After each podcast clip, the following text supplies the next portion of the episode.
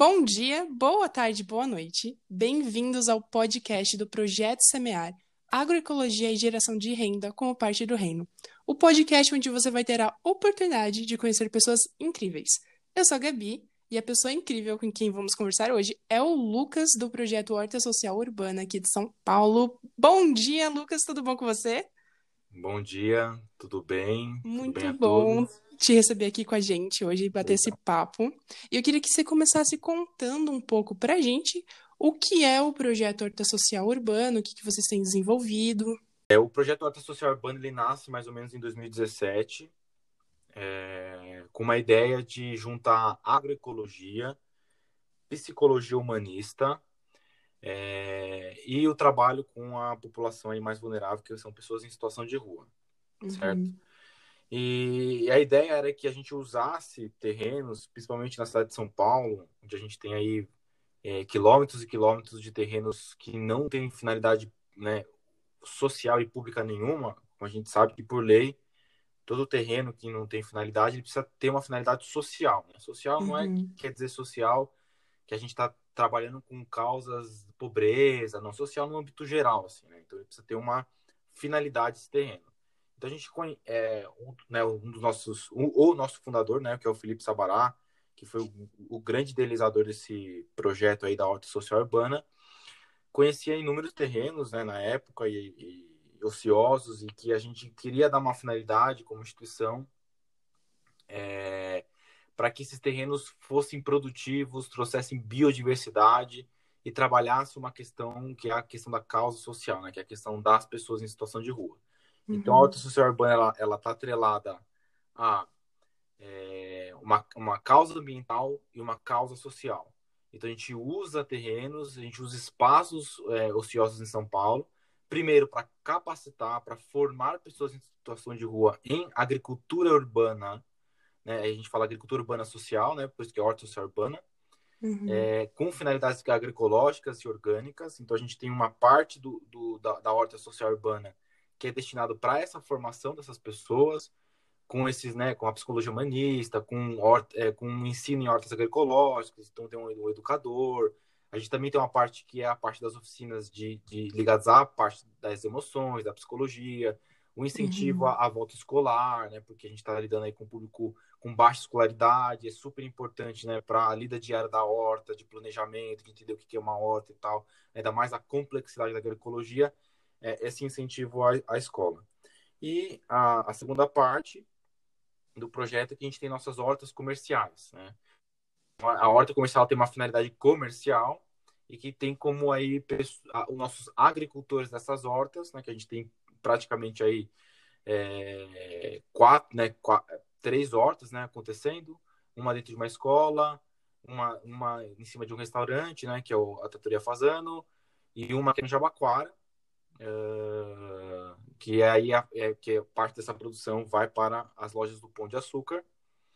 E a, gente, e a gente tem é, mais dois clientes, né? Que são as nossas cestas. E a gente acabou aí, né, de, de, essa semana de ter uma, a gente tem uma salada que é a salada SOS, né? Salada orgânica social.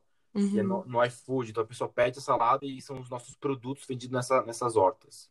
Ai, então, a grosso modo é isso, né? A gente né, usa, de certa forma, o agricultor foi formado para o nosso projeto e ele gera renda, né? né a partir dessa, dessa venda dessas hortaliças para esses clientes que a gente fomenta, de certa forma, porque uhum. é, pensando em grandes cidades, né? A, a, problemática da situação de rua, ela está muito ligada às grandes cidades, né? Ela é um, é um, é um, um design errado, né? Se fosse parar para pensar em permacultura, é um design... É, né, que não foi bem feito nas grandes cidades e que gera é, é, pessoas vulneráveis numa cidade onde não consegue acesso ao alimento, onde não consegue acesso a uma série de coisas. E aí a horta social urbana, de certa forma, ela engloba tudo isso para, no final das contas, ela conseguir dar a possibilidade de autonomia e realmente essas pessoas saírem das ruas é, para poder ter uma dignidade, ter é, conquistada novamente né, a sua dignidade como ser humano e uhum. assim vai muito incrível e um projeto super necessário numa cidade como São Paulo, né? É, você citou as cestas orgânicas. Conta um pouquinho mais pra gente como elas funcionam. Então, na verdade, a gente, é, a gente tem um site né, que a gente disponibiliza. Então, a gente tem um link, né, que é o www www.hortasocialurbana.org e aí a pessoa acessa lá, é uma assinatura semanal de cestas. São uhum. sete tipos de produtos que essa cesta tem. Quatro, geralmente são quatro hortaliças, dois temperos e uma raiz. É... Então a gente tem sete variedades dessa cesta. A pessoa vai, acessa esse site, assina semanalmente essa cesta e a gente entrega essa cesta até a casa dela. A gente tem um raio aí mais ou menos de 10 quilômetros que a gente consegue atender ali da, do Jabacu, da região de Jabaquara, né, que a gente tá, onde está essa horta que fornece essas cestas para as pessoas. É, na hora que ela quiser cancelar, ela tem a possibilidade de cancelar.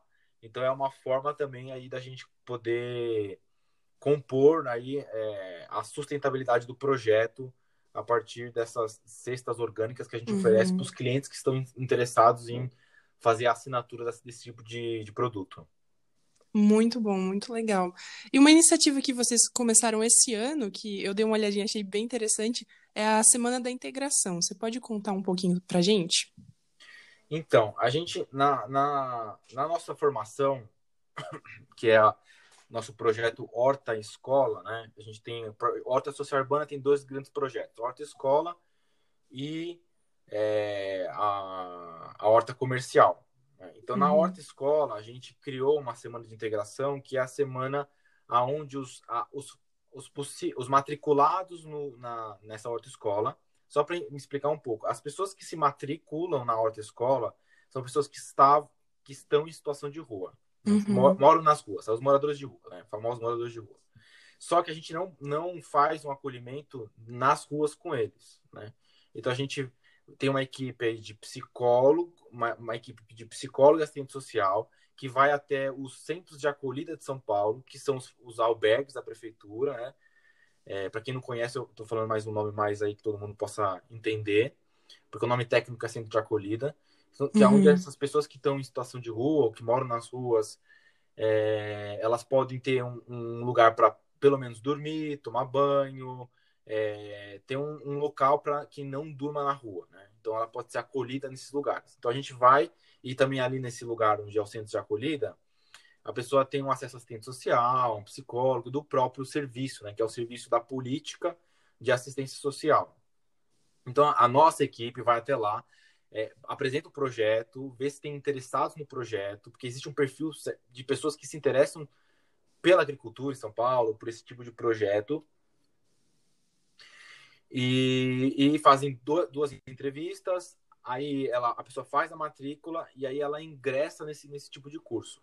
Uhum. E uma uhum. das coisas que a gente percebeu que, que facilita a integração entre as pessoas, porque a gente não, não atende só um albergue de São Paulo, né? não só um centro de acolhida. A gente atende sete centros de acolhida para uhum. conseguir, sei lá, é, duas turmas de 20 pessoas. Para ter bastante gente, a gente consegue, a gente tem que atingir mais lugares. E são pessoas de com várias características, várias personalidades e tal. E a gente faz um, uma integração mais com várias dinâmicas, com psicodrama, com, é, com é, sei lá, dinâmicas lúdicas, para as pessoas começarem a se conhecer, começarem a se familiarizar com o, o nosso curso. E aí, quando realmente começa o, o curso, elas já estão é, mais integradas, vamos dizer assim, né? entre, entre elas mesmas, né? Ou seja, entre seus pares, né? entre os, os alunos que estão ali, né? Que vão ser, que vão participar dessa formação e entre até os educadores que vão lecionar isso. Então, isso a gente percebeu que ter essa semana de integração antes de já ir iniciando o curso é super importante para o, o, melhorar o relacionamento entre eles e também para a aderência é, até a finalização do curso, porque a gente tinha uma taxa de retenção no curso de 40% é, as pessoas que se formam são 40% das pessoas que se matriculam. Uhum. Hoje, com essa semana de integração, já aumentou para 55%.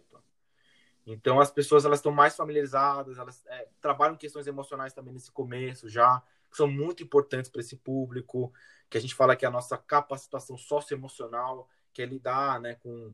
É, a gente tem trabalhado muito com a, a dinâmica do que, que é... Quem quer ingressar no mercado de trabalho para além das hortas, a gente também trabalha, e por assim vai. Uhum. E, infelizmente, o nosso, a nossa nação e o mundo todo tá aí se deparando com uma pandemia muito triste. E eu queria saber como que o Covid tem afetado o projeto de uma maneira geral. Olha, se a gente for falar geral, né, a gente é uma ONG, né? Então, é, hoje a gente, né, a nossa, é, a gente está regulamentado como OCIP, né? É, então, a gente pode ter essa, essa questão da venda de produtos. Então, por isso que uhum. a gente não é, é a, a, gente a gente pode, né, a gente não, nossa finalidade não é o lucro, né? Nossa finalidade é é devolver para é, é devolver um serviço para a sociedade, né? Fazer algo pela sociedade, que é a característica uhum. do uma ONG. Mas o ciclo tem uma outra característica, ela pode emitir nota, uma série de coisas. Mas a gente também é dependente de doação. E caiu drasticamente as doações, né? não só para nós, mas para todo o terceiro setor. Caiu muito. No, a gente viu no começo da pandemia do ano passado, em 2020, um boom de doação, porque todo mundo uhum. se, se, sensibilizou, era a época das lives, as empresas queriam é, dedicar isso, mas agora as empresas, é um ano que o Brasil está nessa situação. Muitas empresas quebraram. As empresas que estão de pé, elas, é, esse fundo que elas destinavam a doações, elas têm que destinar a se pagar, porque senão elas vão quebrar. Uhum. Então a gente teve aí, nesse sentido, um, né, de, por isso que a gente quer fomentar a questão dessa geração de renda, esses negócios sociais, para que a gente também se sustente como organização. Parar de, ao máximo, de, não depender mais de doações, não depender tanto de doações, e começar a fomentar essa venda de cestas, iFood, né, saladas e tudo mais, e também, né, claro, as pessoas saírem das ruas. E o segundo ponto nosso é que a gente não pode formar, né, assim, pelos protocolos da, do governo do estado, a gente não pode formar, a gente não pode ter a capacidade total de pessoas para se formar. Então a gente tem uma capacidade de duas turmas de 20 pessoas, a gente teve que de, de, é, diminuir para 30% da nossa capacidade. Então a gente uhum. tá aí com seis a sete pessoas por turma. Né? Então a gente diminuiu bastante nesse sentido. No começo da pandemia, mesmo ano passado, a gente deu uma paradinha na horta escola até agosto, mais ou menos, até meados de agosto, e a gente começou a fazer atendimentos telepresenciais dentro dos próprios centros de acolhida dessas pessoas que iam para os cursos. Então a gente oferecia tablet, então a gente tentou aí se reinventar é, quando a gente teve aí uma parada total, não que agora a situação, né, a situação, na verdade está pior do que uhum. antes, mas hoje a gente, a, praticamente toda a população de rua está imunizada, né, então toda, todas as pessoas, praticamente a maioria, sei lá, 70%, 80% das pessoas que estão que estão hoje passando pelo nosso curso já receberam a vacina, porque já uhum. tem uma, vacinação em massa aí para porque eles estão em aglomeração, eles estão em centro de acolhida, são 100 uhum. pessoas praticamente que estão morando junto no mesmo espaço, então o governo é, é, cedeu parte dessa vacinação para esse público, então a gente fica um pouco mais tranquilo, mas mesmo assim a nossa capacidade está aquém do que a gente poderia estar, assim. E, de certa forma, um lado, né, se existe um lado bom disso, né, que na pandemia não, não é, dá para falar em lado bom, mas a, a gente está fomentando muito, né, a questão do... É, dos negócios é, do marketing digital. Né? Então, as cestas é por, a pessoa assina e recebe em casa, a sala do iFood, né, que ela também acessa, porque eu acho que a gente acredita um pouco que a venda online é um pouco o futuro do mundo, assim, né? Uhum. Então, tá, na verdade, na verdade é, é, parte dessas ideias veio do Felipe Sabará, que é o nosso fundador e atual presidente da instituição. Muito legal. Eu aqui, eu tenho uma curiosidade minha, assim, de saber se nesse tempo aumentou um pouco a quantidade de pessoas procurando se matricular com vocês. É, a, o que a gente percebeu é que a nossa retenção da, por exemplo, a gente teve duas turmas em pandemia, né? Quatro turmas, né? Porque são duas em paralelo que acontecem ao mesmo tempo. São quatro meses de duas turmas.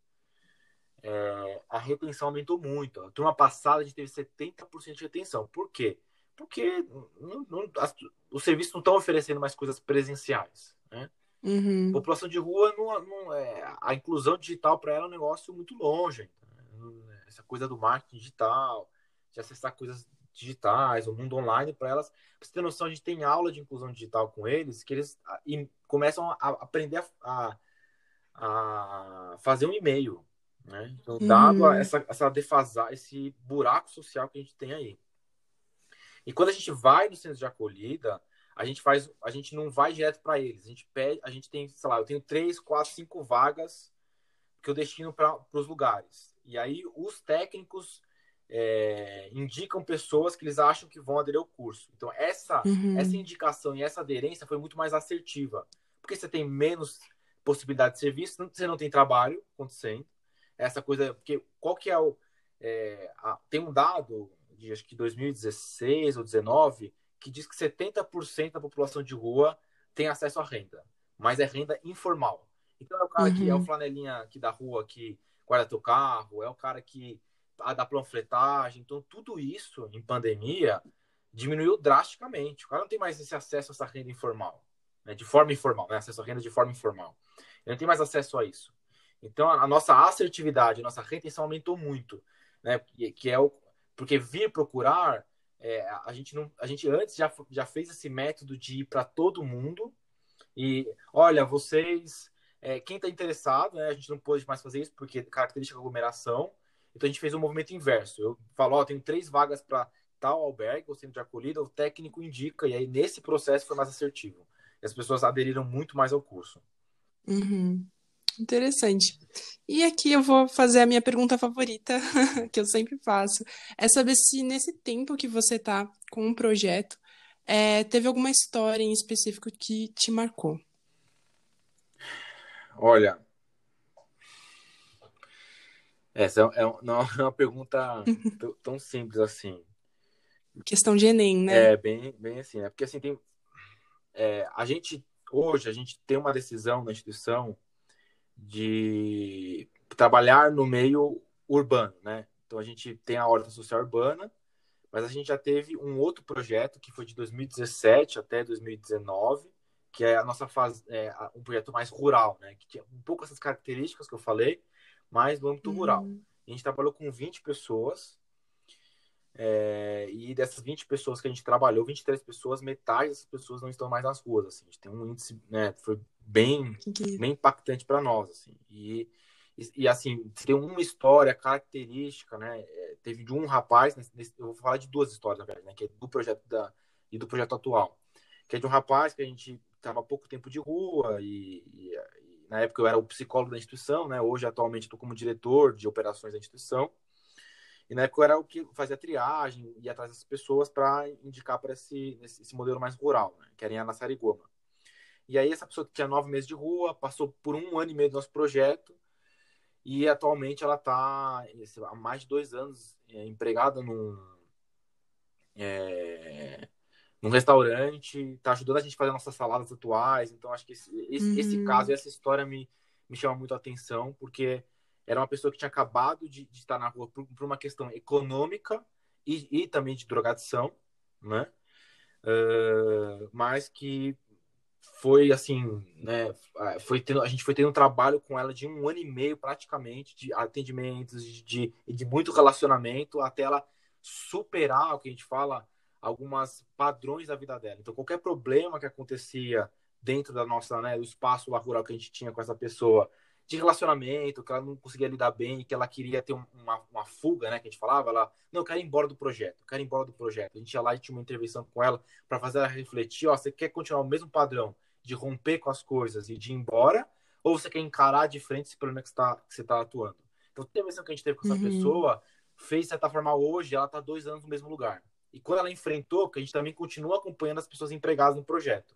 Então, as pessoas que passam, né, que estão ou nas hortas, ou que conseguiram outro tipo de renda, que é emprego, formal ou informal, a gente continua acompanhando ela, porque a questão do amparo psicológico é muito importante.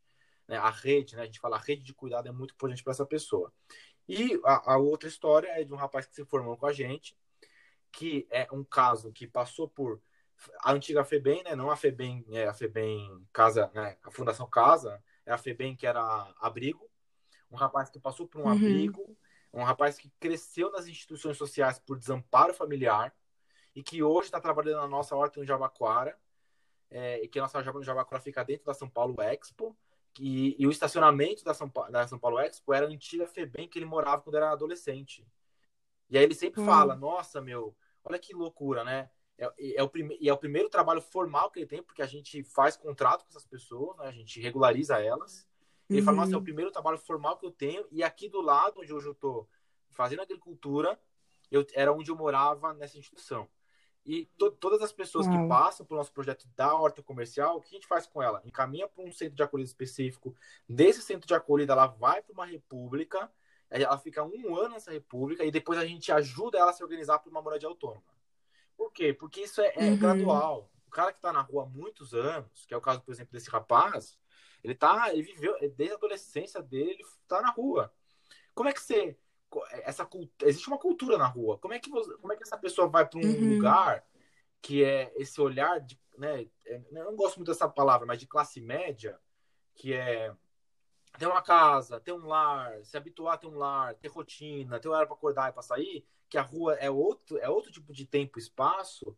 Como é que você, essa pessoa vai morar de novo sozinha, sendo que ela sempre morou em lugares com um monte de pessoas, né? Então, de certa forma, a gente vai paulatinamente, gradativamente, colocando a pessoa para entender o que é o direito da moradia. Uhum. Muito incrível. Nossa, muito incrível. É uma coisa. Nossa, eu tô, não tô sem palavras, porque vocês pegam e realmente transformam essas vidas, né? Isso é muito lindo. Não é uma coisa superficial. Eu acho que a gente precisa de mais É, projetos legal. assim. Muito incrível.